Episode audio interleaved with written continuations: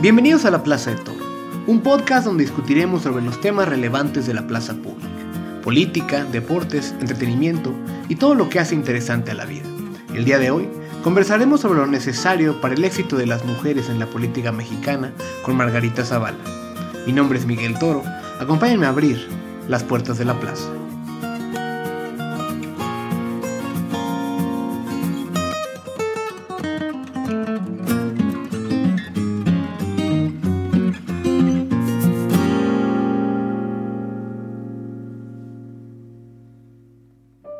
1 de julio de 2018 se tuvo en México una elección federal histórica. Los votantes del país eligieron a la mayor cantidad de candidatas mujeres al Congreso de la Unión.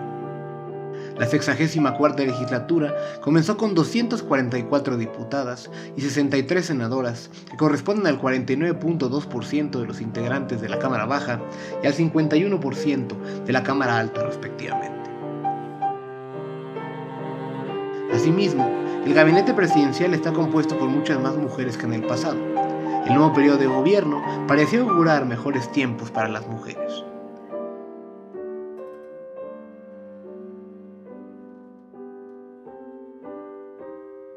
Es precisamente en este tenor que los análisis postelectorales predecían que el tener una gran cantidad de mujeres legisladoras y en puestos relevantes del Ejecutivo contribuiría a empujar diversos temas de género en la agenda política mexicana.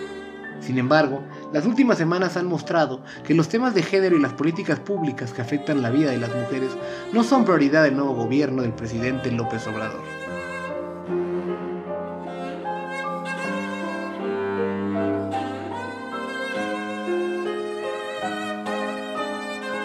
Con el pretexto de eliminar la corrupción y el despilfarro de recursos públicos hacia organizaciones poco transparentes, pero más bien con la intención de canalizar cualquier tipo de apoyo a través de la estructura clientelar de Morena. El gobierno federal ha eliminado los apoyos que se daban para contar con estancias infantiles y con refugios para las mujeres que han sufrido de violencia. Cuando escucho las explicaciones del presidente y sus voceros en el tema, no puedo más que pensar en lo que comentaba el episodio anterior sobre el licenciamiento moral.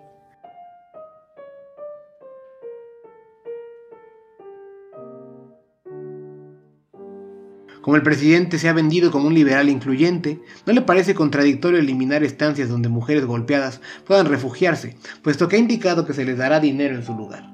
Como si eso no pudiera tener incentivos sumamente perversos donde hombres golpeen a mujeres para que así reciban su apoyo económico.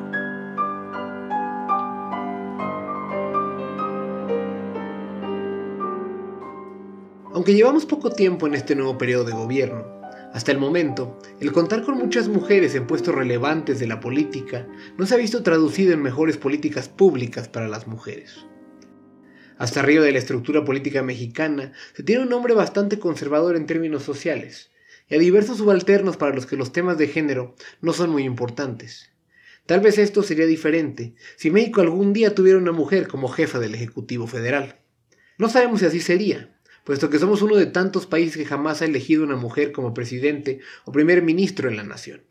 Y es que la gran mayoría de los estados del mundo no han llegado siquiera a tener dos mujeres diferentes ocupando el puesto político más importante. En muchos lugares, el romper esta barrera de cristal ha sido complicado para las mujeres y en otros como México ha sido imposible. Hola, soy Margarita Zavala, soy política, abogada, soy, he, sido candidata independiente a la presidencia de la República, he participado en la vida política de nuestro país, de México, desde los 16 años. Margarita, muchas gracias por platicar con nosotros. Bienvenida a la Plaza de Toro. Muchísimas, muchísimas gracias. Bien, pues como te comentaba anteriormente, este episodio es parte de una miniserie que busca relatar lo difícil que es ser mujer en México, a partir de las historias de mujeres mexicanas que han logrado tener éxito en campos tradicionalmente dominados por hombres, o que han sido capaces de empujar cambios que favorecen a las mujeres en general. Sin lugar a dudas, uno de los lugares donde las mujeres no han podido llegar hasta arriba es la política, y precisamente por eso quería comenzar por preguntarte, ¿cuándo fue que Margarita Zavala decidió que quería dedicarse a la política? Digamos, ¿Qué te motivó a tomar este camino sabiendo que sería tan difícil llegar? Bueno, yo fui formada en términos familiares y también en términos de, escuela, de, educación, pues, en el servicio. También eso para mí marcó muchísimo el servicio, ha marcado mi vida, la marcó también en mis, en mis hermanos, no se dedican a la política, pero creo que es una vocación humana y también realmente todas las cosas que me han gustado hacer tienen que ver con los demás. De las cosas que más me gustan hacer, yo creo que lo que más me gusta hacer es dar clases en preparatoria y lo disfruto mucho y tiene también que ver con los demás es también parte de lo que yo desarrollo en la política. ¿Por qué quise ser política? Porque sabía muy bien que es un lugar donde se puede generar mucho bien o mucho mal, dependiendo de quién esté en la política y quién esté decidiendo.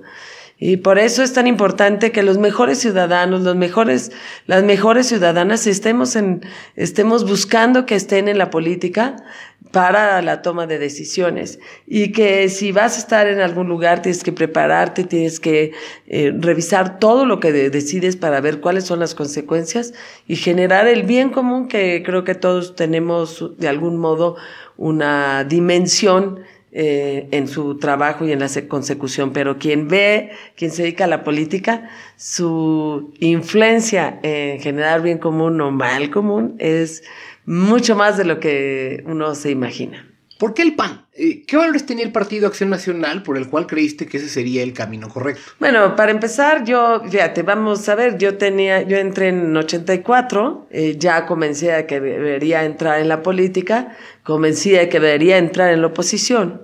En ese entonces había un partido hegemónico. En ese entonces el presidente decidía todo. Era absolutamente vertical. En ese entonces costaba mucho trabajo ser de la oposición, el que pensaba distinto no tenía espacio en los medios, era reprobado por el gobierno, era muy fácil que te espiaran, que eh, te señalaran. Y en ese sentido, pues yo encontré un camino en donde podía desarrollar mi vocación política, que no todos son cargos. Cuando yo entré a participar en la política, sabía muy bien que la oposición, por lo que yo veía, podía tardarse muchos años para lograr una gobernatura. Sin embargo, yo entré en 84 y en 89 estaba celebrando la primera gobernatura con Rufo en Baja California gracias a la participación de, de, los ciudadanos. Y luego me tocó estar en todo, pues ser testigo y por muchas razones hasta protagonista de la transición en México hacia la democracia. Y fíjate lo que son las cosas. Hoy hay un partido hegemónico, hay un presidente que se está rogando todas las facultades y absolutamente vertical y que tiene un poder ilimitado. Y este, yo lo que quiero ahora es construir un camino para que otros encuentren un camino como el que yo encontré. ¿Crees que por ser mujer eh, tu camino fue mucho más difícil? Es decir, eh, indistintamente si era en el PAN o en otro partido, ¿crees que la política mexicana es mucho más difícil para las mujeres? A ver, yo sí quiero personalizarlo menos y decirlo más eh, en general. Sí, sí es más difícil. Y cuando te das cuenta que eres mujer, cuando caes en la cuenta que es, que es mujer, sí es un momento pues complicado, también emocionante, porque te das cuenta que lo que haces estás abriendo espacios y abriendo puertas. Y también te da la idea de muchas de las personas que te abrieron las puertas, eh, aunque no te hubieras dado cuenta. Eh, mi mamá, la generación, mi mamá, le María Elena Álvarez de Vicencio, incluso de quienes no con quienes no comparto ideas, pero pues digamos que causas muchas sí. Pues Marta Lamas, la, eh, me encontré con unas personas como Patricia Mercado, con Cecilia Soto, que además eh, las admiro en, y las quiero en el tema de mujeres y de que estuvieron trabajando mucho. Este, Leticia Carrillo de Clutero, Hortensia Oliva Barrios, pues eh, fueron personas, mujeres que estuvieron trabajando mucho, a veces con eh, mucho más conciencia, eh, vaya, el tema, el tema de género no era algo que estaba todavía en moda, pero trabajaban por las mujeres. Yo, me tocó ir en los ochentas a los primeros encuentros de mujeres que organizaba Blanca Magrassi, mi mamá. Este también, eh, la propia María Elena, mucha gente de una generación ya más cercana a la mía, Patricia Espinosa Torres. Y luego, pues también vas viendo cómo van trabajando muchas mujeres en, en la Secretaría de Relaciones Exteriores, por ejemplo. Afortunadamente fue de las primeras secretarías que se les dieron a mujeres. Eh, entonces, eso fue siendo visible y fue abriendo, abriendo los espacios. Y quizá yo pondría un dato muy importante en todos, en, el mundo y particularmente en México, y lo hago también personal, la de 1995, de la Conferencia Mundial de Beijing, China, que tenía además un lema muy bonito, que es, y que todavía lo sostengo, ¿no? Mirar al mundo a través de los ojos de las mujeres.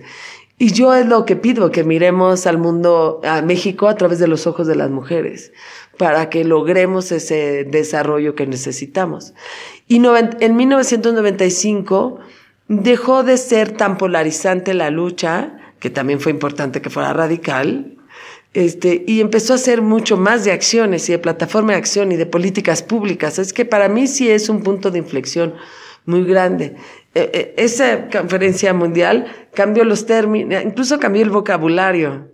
Yo estudié Derecho la Libre de Derecho y me encanta, y no es cierto que se la traen contra las mujeres, no, pues, no es verdad. Pero, pues el feminicidio es algo que lo discutí, la fuimos aprobando en, mi en la legislatura en la que estuve del 2003 al 2006. Ese cambio de términos que yo nunca hubiera imaginado que los, que iba a ser parte de ellos y que además iba a estar de acuerdo. O las cuotas que a lo mejor yo estudiando derecho no me hubiera, hubiera dicho no, no, no, que las, no hay límites y las mujeres pueden llegar por sí solas, etcétera. Pues con el tiempo me di cuenta que si nos esperábamos a que eso fuera natural, natural, nos iba a dar el 2090 y vamos a tener el 20% de las curules y que era muy importante no solo para mujeres, sino para el país que las mujeres estuvieran tomando decisiones. Entonces me tocó ver incluso lo que cambia un país cuando entran las mujeres a tomar decisiones. Coincide, coincide, no solo es por ellas, porque hay muchos hombres que han participado en los temas sociales, afortunadamente, pero con la entrada de las mujeres, de la mano entraron los temas de personas con discapacidad de la mano entraron, fueron entrando los temas mucho más sociales y las políticas públicas dirigidas hacia las mujeres. De las manos, de, la mano al tiempo de las mujeres, poco a poco fueron entrando temas de no discriminación y no solo contra las mujeres, sino también en los temas de diversidad, este, de, de raza, todo eso fue entrando de la mano de las mujeres. ¿Por qué? Porque se fueron humanizando las políticas públicas. Yo creo que en la medida que entran mujeres y hombres tomando decisiones, se humanizan las cosas.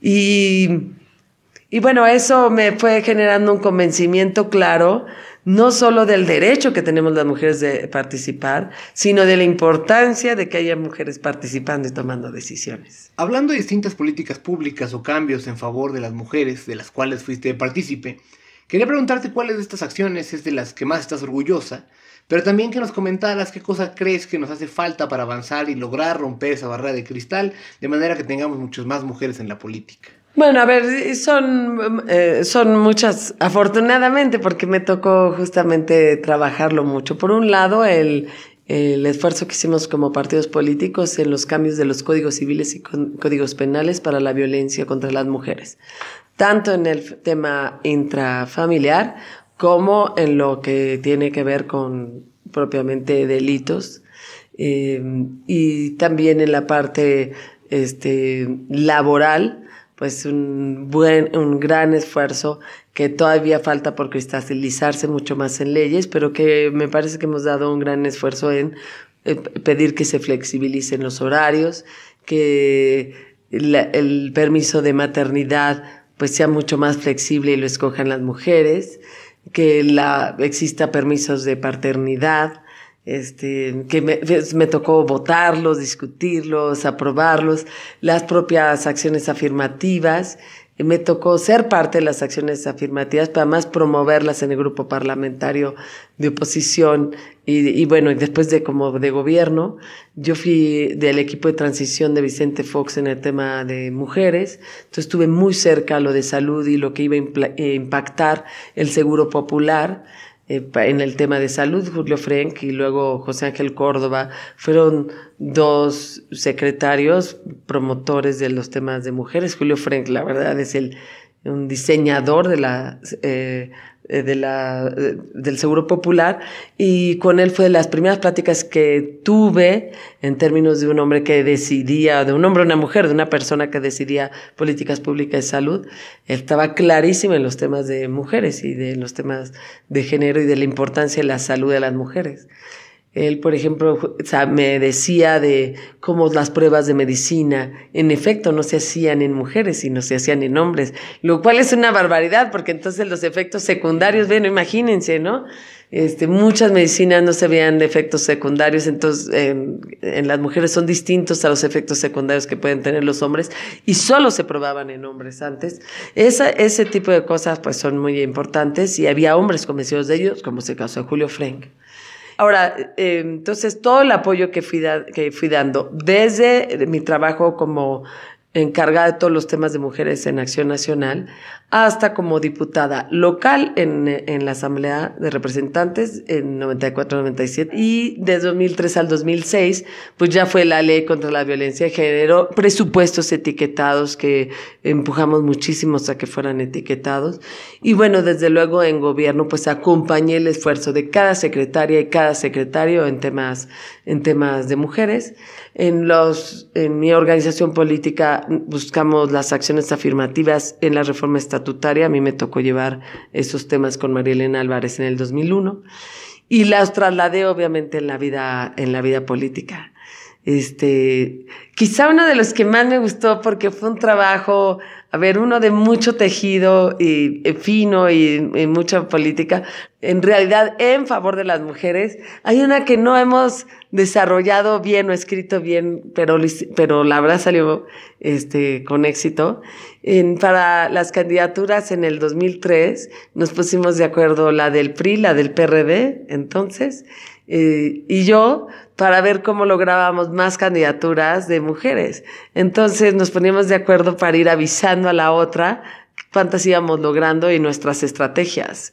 Y le decíamos al jefe, le decíamos al comité nacional respectivo, oiga, nos está ganando el PRD o nos está ganando el PRI, para presionar. Entonces ese esfuerzo se hizo eh, entre las tres y hay compañías de muchas otras. Entonces yo creo que es el, un típico esfuerzo entre partidos políticos bien hecho y al final fue la, elección con más mujeres candidatas.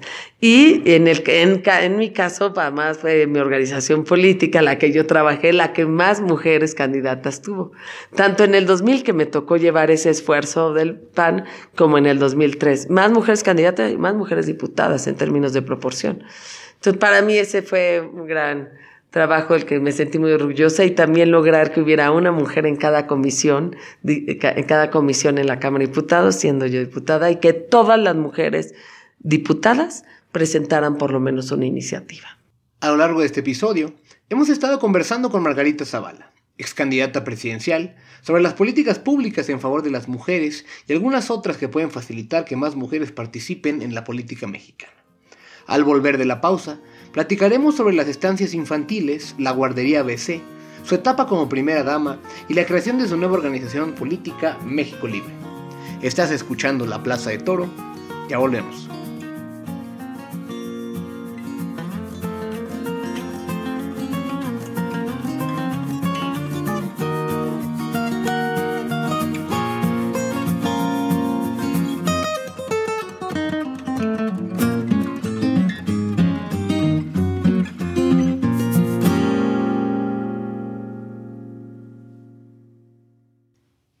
Ciencia de datos? ¿Te llaman la atención los problemas de la sociedad? El TEC de Monterrey tiene la carrera para ti. La nueva licenciatura en Gobierno y Transformación Pública le proporciona a los alumnos y alumnas una formación sólida en economía y ciencia política, además de las habilidades más avanzadas de la ciencia de datos, como el Machine Learning, Data Mining o Agent-Based Modeling, para con ellas realizar el análisis estratégico más riguroso. Los estudiantes se pueden especializar en el emprendimiento público, sistemas urbanos y planeación de largo plazo, política pública e inclusive como científicos de datos. Este tipo de competencias permitirán a sus egresados trabajar en dependencias de gobierno, organismos de la sociedad civil y en empresas del sector privado. Aprende a utilizar las tecnologías más avanzadas para la obtención, manejo y visualización de datos y con ello sé parte de las oportunidades más relevantes de México y el mundo. No es que el mundo haya cambiado. Lo cambian las personas como tú. Las que viven sin miedo a equivocarse.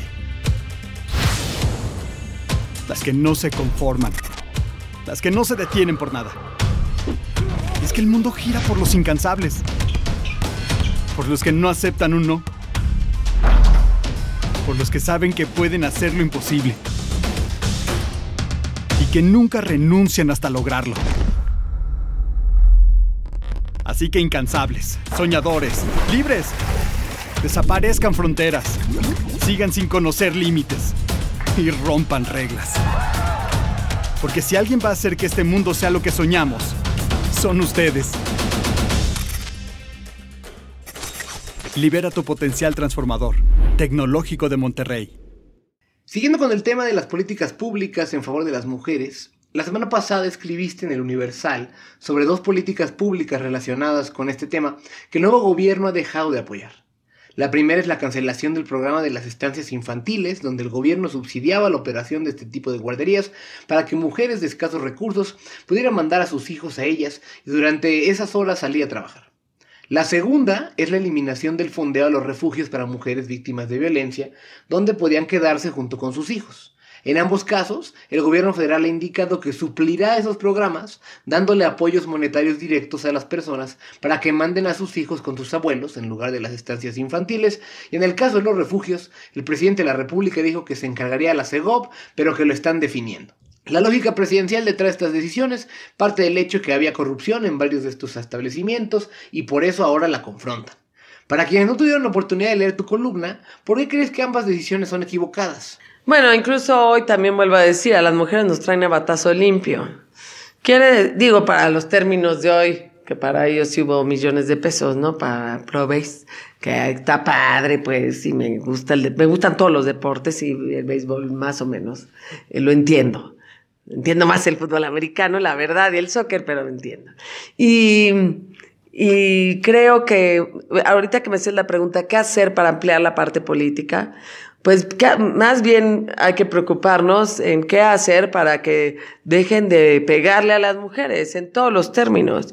Y nada más en estas semanas, a ver, cancelan estancias infantiles, eh, le quitan presupuesto al cáncer cervicuterino, le quitan el dinero a las organizaciones sociales que trabajan en los refugios para pues, víctimas de violencia extrema y que requiere de una enorme especialización y que si lo hace el gobierno va a salir carísimo. Lo tienen que hacer las organizaciones sociales porque además tienen que, ellas están ahí, tienen que ser permanentes.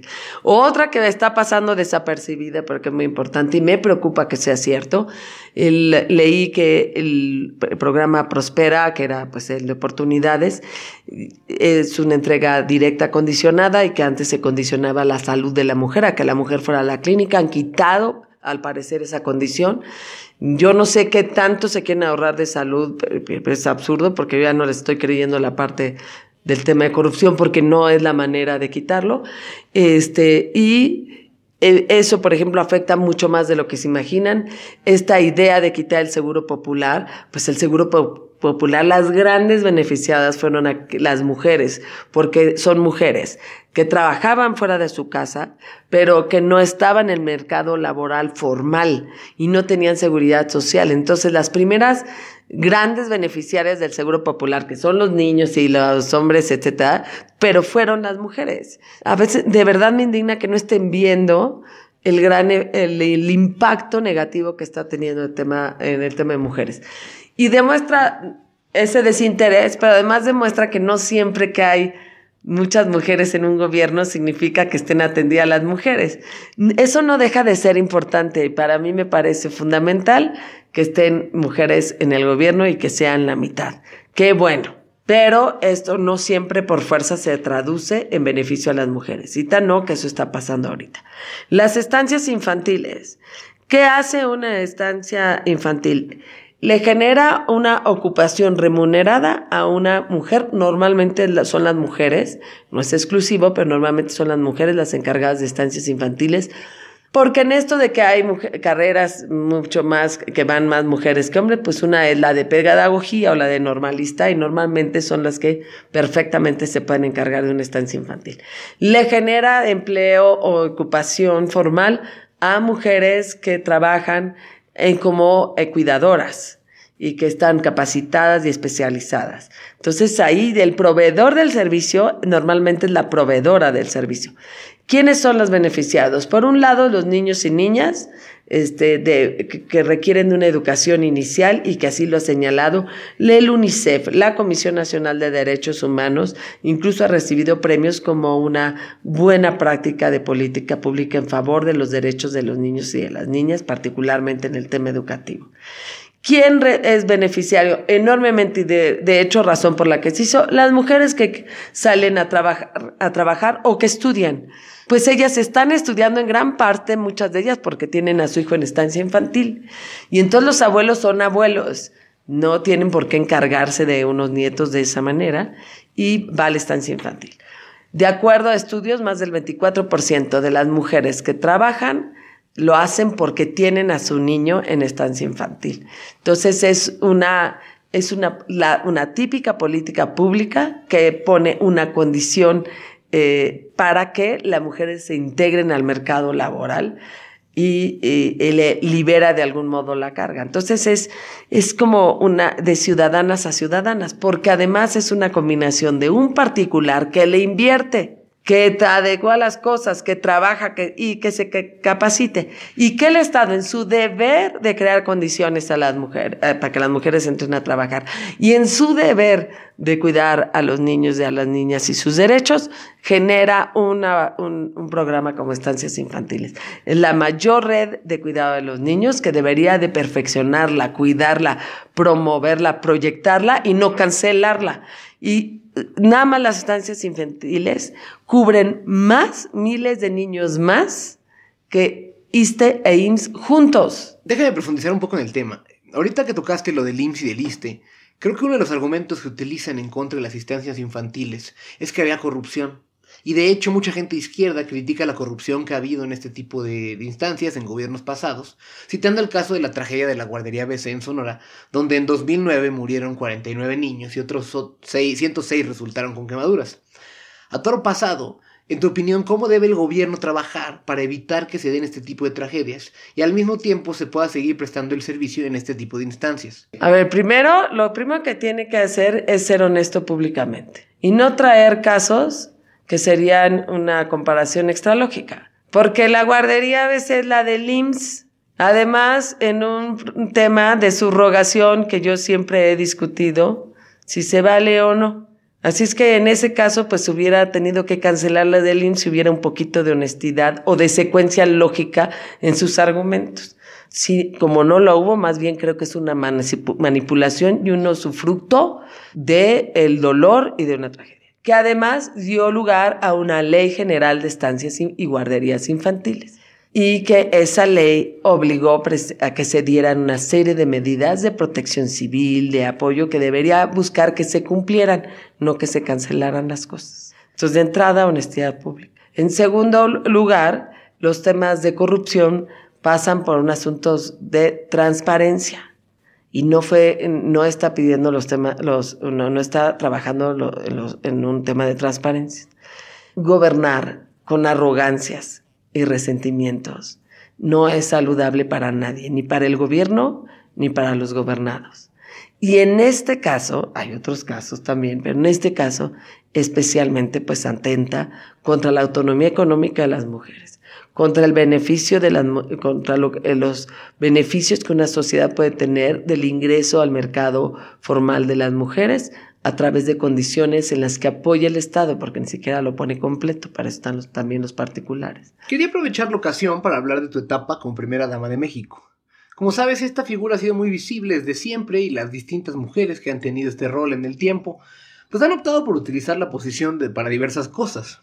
Ha habido algunas que por su protagonismo se han visto envueltas en escándalos, otras que al contrario casi pasaron invisibles durante el sexenio de sus maridos. En tu caso yo recuerdo una primera dama afable y presente. Es decir, llevaba la investidura de su puesto y no se percibía que controlaba al presidente como Mar Saugún, ni tampoco tenía que salir a explicar casas blancas millonarias y a regañarnos en la tele por cuestionarla como Angélica Rivera. Eh, quería saber cuáles fueron los objetivos que te planteaste alcanzar como primera dama, eh, digamos, es decir, qué querías lograr o qué querías empujar.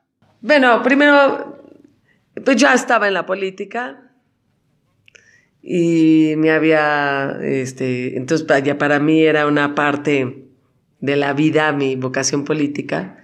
Y tal como la entiendo yo, la, la vocación política y la política no solo es un asunto de cargos, sino de generación del bien común. Y tampoco es un asunto de medios, pero sí del deber de generar bien común. Entonces a mí no, no era cualquier cosa, es el más grande honor que en términos patrióticos y cívicos ha recibido mi familia. Yo no utilicé el término primera dama, nunca lo utilicé, lo utilizaban en general y tampoco...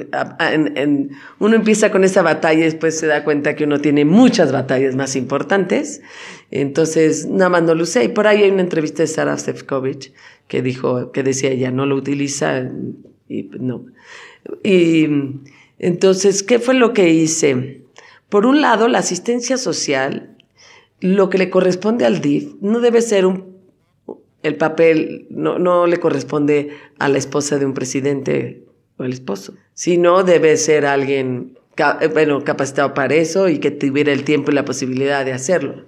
Y por eso yo sí busqué a una directora y un equipo que ayudara bien y que fuera profesional y que se hiciera profesional y que trabajara el tema Y lo que hice fue acompañar unas cosas y otra generar pues algo en especialmente yo sí me dediqué a algunas eh, unos carriles o unos rubros, unos temas particulares. Nadie trabajaba el tema de migración más que el Instituto Nacional de Migración. Y con InMujeres, con Rocío García Gaitán, estuvimos trabajando con el Instituto Nacional de las Mujeres el tema migratorio de las mujeres y entonces metimos el de niños y niñas. Yo sabía que si eh, era demasiado protagónica, anulaba el programa. Y la otra, porque si yo quería que siguiera, lo mejor es que fuera un asunto de política pública y no del papelito, papelazo o papelón o buen papel de una esposa de. Entonces, yo sí eh, presenté, eh, trabajé afortunadamente con las organizaciones sociales en las que me recargué muchísimo de todo un programa de niños y niñas migrantes no acompañados, que después incluso en el 2013 presenté en el Congreso de Estados Unidos porque sí fue muy efectivo y porque ese, ese programa nos ayudó a trabajar en otros protocolos, por ejemplo, niños y niñas en escenarios de crimen organizado, por ejemplo, niños y niñas frente a las adicciones, por, ejemplo, niños y niñas en desastres naturales. Todo eso lo fui eh, trabajando porque me, y me permitía trabajarlo porque no había nada. Particularmente, Trabajé el de niños y niñas migrantes no acompañados, era un tema que no se escuchaba ni en el mundo. Y, y la verdad es que por ahí, ahí en las egotecas personales, el del Instituto de Políticas Migratorias en Estados Unidos dijo, el primera vez que yo oí de niños y niñas migrantes fue con esta señora. Y también una vez en UNICEF también hablaron en Nueva York, en la ONU, sobre el tema y después fui a la ONU a llevar un taller de niños y niñas migrantes no acompañados. Entonces no llenaba las primeras planas, pero eso no es lo importante. Entonces, niños y niñas migrantes no acompañados trabajé muchísimo. Incluso la Semana Nacional de Migración fueron semanas dedicadas una vez a niños y niñas otra vez fue a mujeres, otra vez fue a familias y otra vez a la parte laboral. O sea, trabajamos la Semana Nacional de Migración que se daba en octubre y que después por estas tonterías en la política de todo lo que hizo el anterior, quitémoslo, pues la semana no se volvió a hacer. Y era una gran Semana Nacional de Migración que me fijé que no pareciera que yo lo hiciera, sino el Instituto Nacional de, de Migración, el Instituto Nacional de las Mujeres, el DIF, este, obviamente Secretaría de Gobernación en su subsecretaría correspondiente, Relaciones Internacionales, normalmente se hacía en la Secretaría de Relaciones Exteriores. Entonces eso trabajé mucho, trabajé mucho en desastres naturales. En mi vida, bueno, pues no también va especializándose y la experiencia también te va ayudando. Puede resultar muy pequeño, muy corto o a veces hasta despreciable, pero no lo es. El que yo hubiera trabajado tanto en pues en guías, que es como scouts y que me había tocado mucho servicio y estuve eh, en un servicio constante en las explosiones de San Juanico y luego en el terremoto de 85, que me marcó un trabajo de protección civil en términos de política pública que le daba la importancia que se tenía. Y entonces desde mi lugar, ¿cómo podía trabajar? Y trabajamos muchísimo en un voluntariado para estancias infantiles, que me sostenía el voluntariado, digamos, en actividad, y para los desastres naturales cómo llegar, cómo atender a las familias, cómo atender a los adultos mayores, cómo llevar unos albergues, dónde había que hacerlos, cómo trabajar. Por ejemplo, siempre se hacía un albergue de eh, el último trimestre de las mujeres embarazadas. Tenían que tener un albergue especial, obviamente cerca de un hospital, eh, de la mujer que podía atender los partos y las emergencias. Y iban muchísimas mujeres que daban su tiempo voluntario completo a los albergues las que trabajaban psicoprofiláctico, que es una asociación muy profesional, iban y directamente yo eso lo organizaba. Y la otra, el tema de adicciones. Es cierto que eh, en esos seis años se trabajó mucho contra la oferta en términos de legalidad y crimen organizado, que no era lo único, porque también la trata de personas es un negocio el crimen organizado, las rutas de migrantes es un negocio del crimen organizado, todo eso pues se compartía en el combate al crimen organizado que se hacía valientemente, estructuralmente y, y además profesionalmente en la medida que fue creciendo la Policía Federal. Y yo lo que decidí fue trabajar en el, digamos, en el lado de la demanda, pues trabajamos todo el tema de adicciones y acompañamos a la Comisión contra las Adicciones, que luego se fue desarrollando también en, otro, en centros de atención, y trabajamos centros de atención, los que se llamaban Nueva Vida, o centros de atención primaria contra las adicciones. Y fui muchas escuelas y para trabajar ello. Tanto que trabajamos en unos libros de primaria básica y primaria, primaria básica y primaria, primaria baja y primaria alta, perdón, y que esos mismos cuadernos que trabajamos con Montefénix, con Oceánica, para los niños y niñas, y con la Fundación Gonzalo Rigarronte también, pues esos mismos la Estado Jill Karlikowski, que trabajaba de la, del tema de adopciones y de tráfico de drogas, pues incluso los pidieron para traducirlos, para llevarlos también a niños y niñas en la frontera. Así que trabajamos muchísimo y desde luego, pues todo el tema de mujeres, este siempre lo traigo y en gran parte estaba convencida que pues había que unirse a ello. Y muchos los temas de, de seguro popular, de cáncer de mama, busqué que hubiera un, un reporte rosa también, y el trabajo con y el apoyo a las organizaciones sociales en cáncer, tanto de niños y niñas que entraron en gastos catastróficos, lo del cáncer de niños y niñas, y como el de cáncer de mama en, también en el Seguro Popular. Y en las comunidades indígenas llevamos, por un lado, estancias infantiles, que era fundamental, y, este, y también los temas de, de adicciones y, por supuesto, de migración. Tienen muchas comunidades eh, migrando a Estados Unidos sin saber el español en muchos de los casos. Finalmente quería terminar este programa platicando contigo sobre México Libre. Para los que no sepan, México Libre es la asociación política que fundó Margarita Zavala hace algunos meses y que ahora busca su registro como partido político nacional. Y es que ciertamente el triunfo aplastante de Morena en las elecciones federales pasadas ha evidenciado el enorme desgaste de los partidos políticos tradicionales en la mente de los ciudadanos, ya sea por corrupción o por la incapacidad de lograr resolver los temas más apremiantes de México, tanto el PRI como el PAN se han debilitado mucho, esencialmente volviéndose irrelevantes en los primeros meses de la presidencia de Andrés Manuel López Obrador leyendo algunas declaraciones tuyas y entrevistas que has dado con respecto a los objetivos de México Libre, has comentado que el partido busca ser una organización política horizontal, donde sobre todo haya debate y se defienden las libertades, ya que no gira en torno a una persona ni está diseñado per se en contra de una persona. De manera que yo tengo dos preguntas con respecto a este tema. Primero, ¿cómo le haces para generar un partido incluyente, ¿no? con nuevos liderazgos, por ejemplo, de nuevas mujeres líderes, cuando dentro del partido se encuentran dos cabezas tan visibles y públicamente identificadas como son tú y el expresidente Felipe Calderón. Y segundo, Digamos, supongamos que tienen éxito en hacer crecer México Libre y este se posiciona como un partido político competitivo para la elección presidencial del 2024, gana su registro en 2021. ¿Sería este un vehículo político para lanzar la candidatura presidencial de Margarita Zavala, ahora no como independiente, sino dentro del sistema de partidos?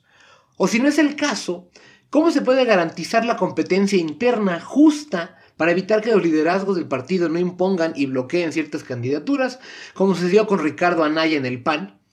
En pocas palabras, ¿cómo podemos saber los ciudadanos de México que este partido persigue realmente objetivos de política pública y no es solo un partido de la familia de los Calderón Zavala, como es el caso de Morena, donde es un partido de expristas al servicio de López Obrador? Bueno, por un lado, este, desde luego sí quiero aclararlo para relajar un poco lo que sigue en términos de imaginar en la mente de quienes nos están escuchando. No es un movimiento para la candidatura de ninguna persona en particular. Bueno, Felipe no puede y yo ya he dicho que claramente que, que no quiero porque ahora sí que o busco un partido político o hago lo, lo otro y creo un poco por esto que decías de las personalidades. Fíjate, fíjate cómo es la política y cómo son las cosas, y no todo es entre bueno y malo, no todo, los dilemas a los que uno se enfrenta. No gustan los partidos políticos, pero es el único instrumento que la ley da para eficazmente acceder, ejercer o vigilar el poder. Y a mí sí no me lo cuentan porque el esfuerzo independiente lo hice. Entonces, es, mientras tanto, mientras sea el único instrumento, pues será ese instrumento. Llámenle mal necesario, pues hagamos lo que sea bueno. Ahora, ¿por qué nuevos partidos políticos? Porque, para empezar, es natural. Digamos, ha cambiado tanto el mundo en términos de era tecnológica, de acceso a la información, de distribución de las cosas, que ni modo que los partidos políticos fueran los mismos.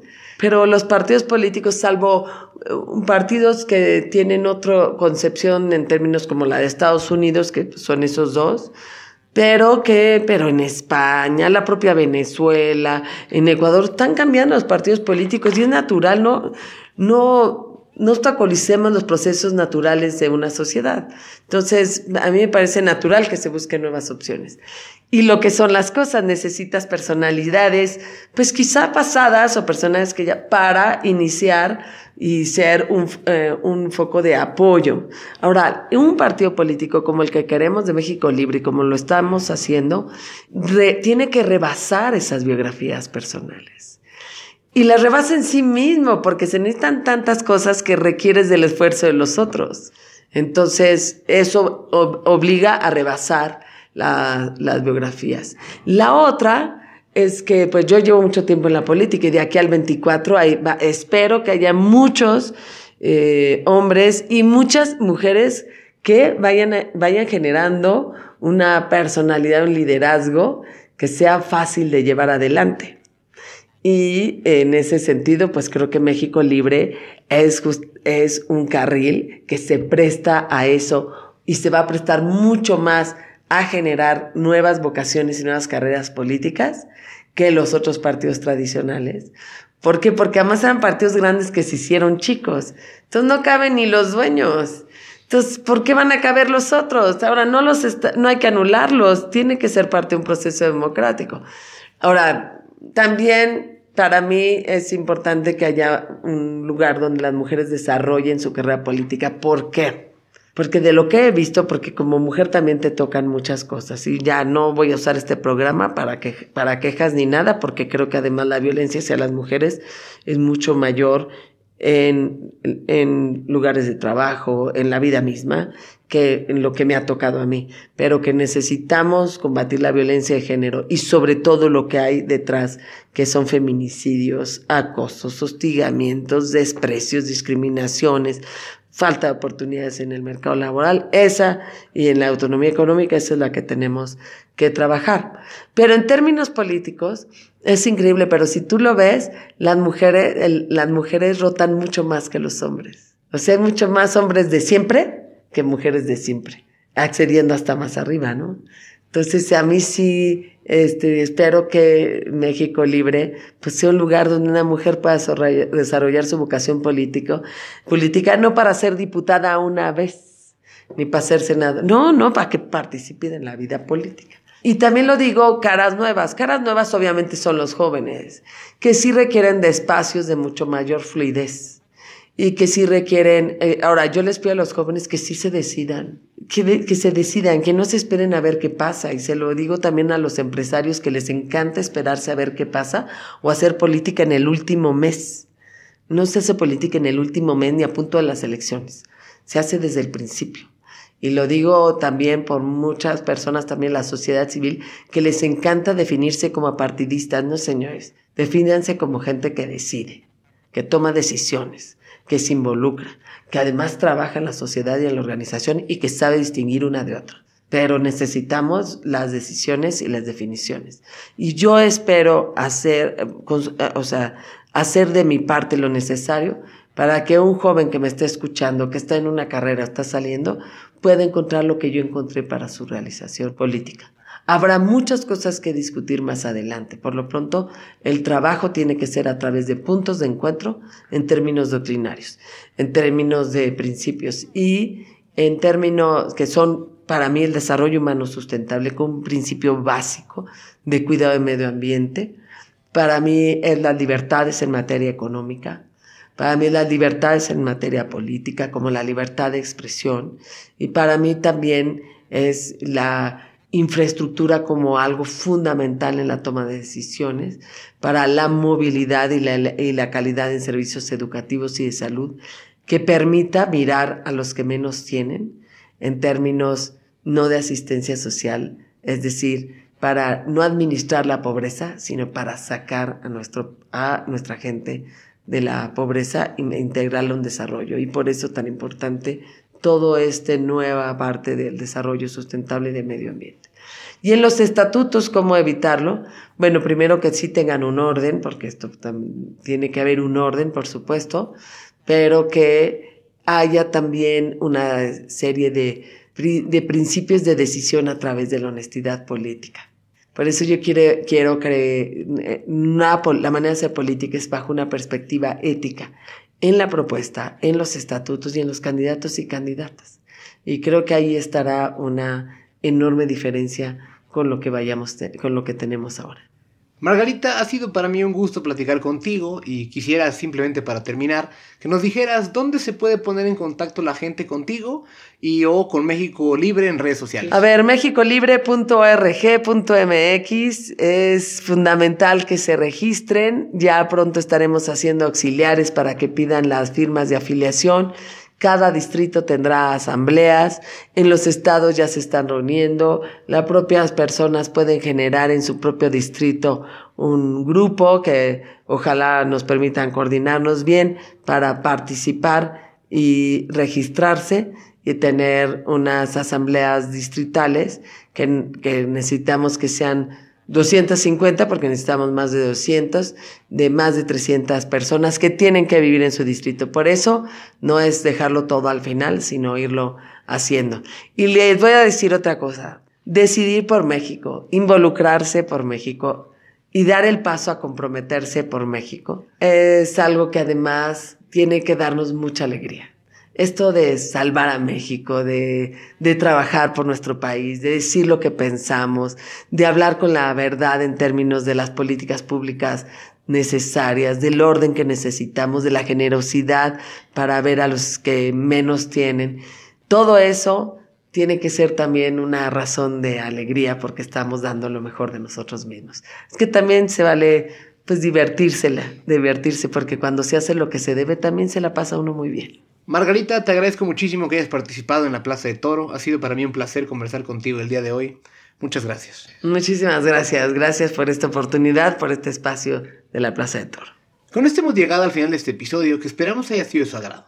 En el próximo capítulo de esta miniserie, platicaremos con Saskia Niño de Rivera, fundadora de Reinserta, asociación civil que trabaja para la reinserción en la sociedad de las mujeres en prisión y sus hijos. Agradezco a todos los que nos ayudan a llegar a más personas al compartir este podcast en Facebook, Twitter y sus demás redes sociales. Recuerden que pueden encontrar el podcast en el app de Podbean, en iTunes y en Spotify. Si pueden, déjenos un comentario o un review. Para cualquier cosa me pueden encontrar en Twitter en arroba Miguel Ángel Toro. Muchas gracias por escucharnos. Mi nombre es Miguel Toro y es momento de cerrar las puertas de la plaza.